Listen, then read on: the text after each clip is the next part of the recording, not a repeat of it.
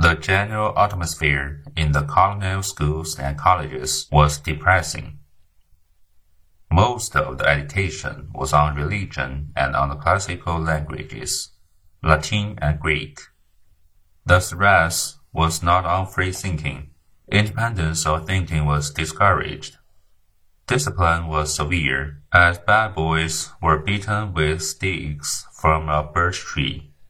Many wealthy families especially in the South, sent their boys abroad to English institutions.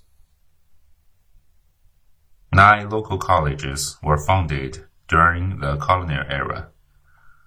Student bodies were small, numbering about 200 boys at most, and at one time a few lads as young as 11 were admitted to Harvard. Instruction was poor by present-day standards. The curriculum were still heavily loaded with religion and the dead languages. Although by 1750s there was a distinct trend toward living languages and other modern subjects.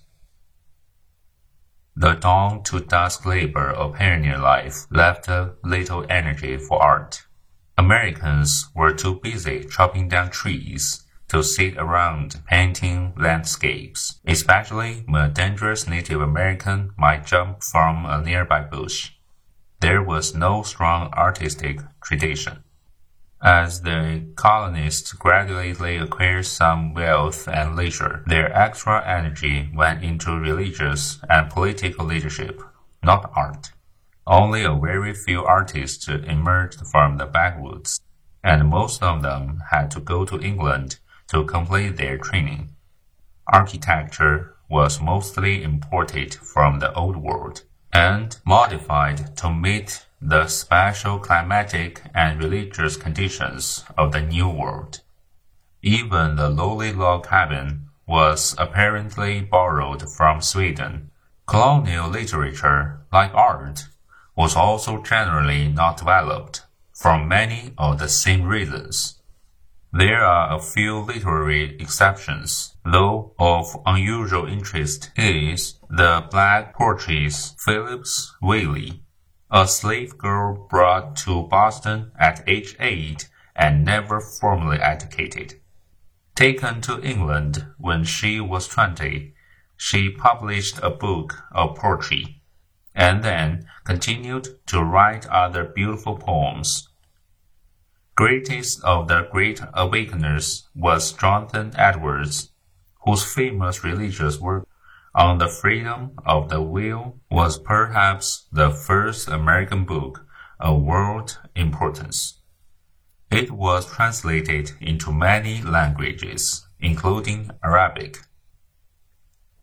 Benjamin Franklin was called the first civilized American was best known to his contemporaries for Poor Richard's Almanac, which he edited from 1732 to 1758. This book had many famous sayings encouraging virtues such as thrift, industry, morality, and common sense.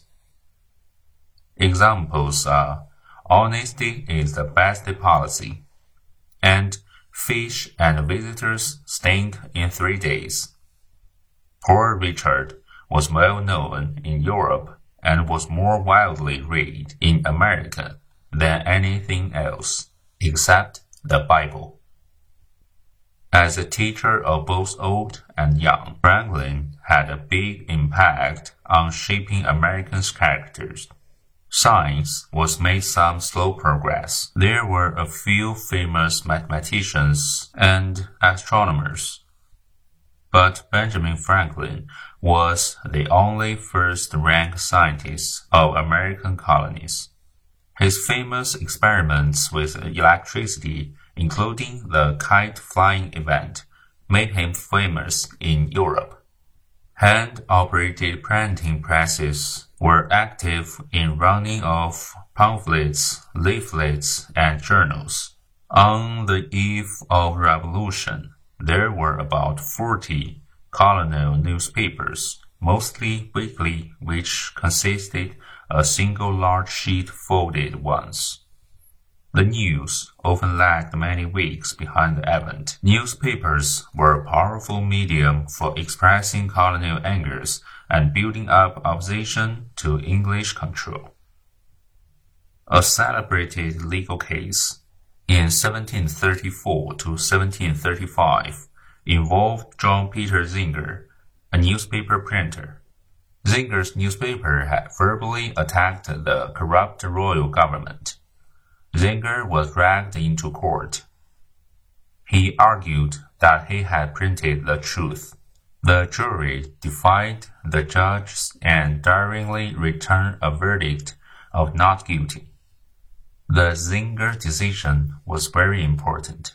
It pointed the way to the kind of freedom of expression required by the diverse society of America.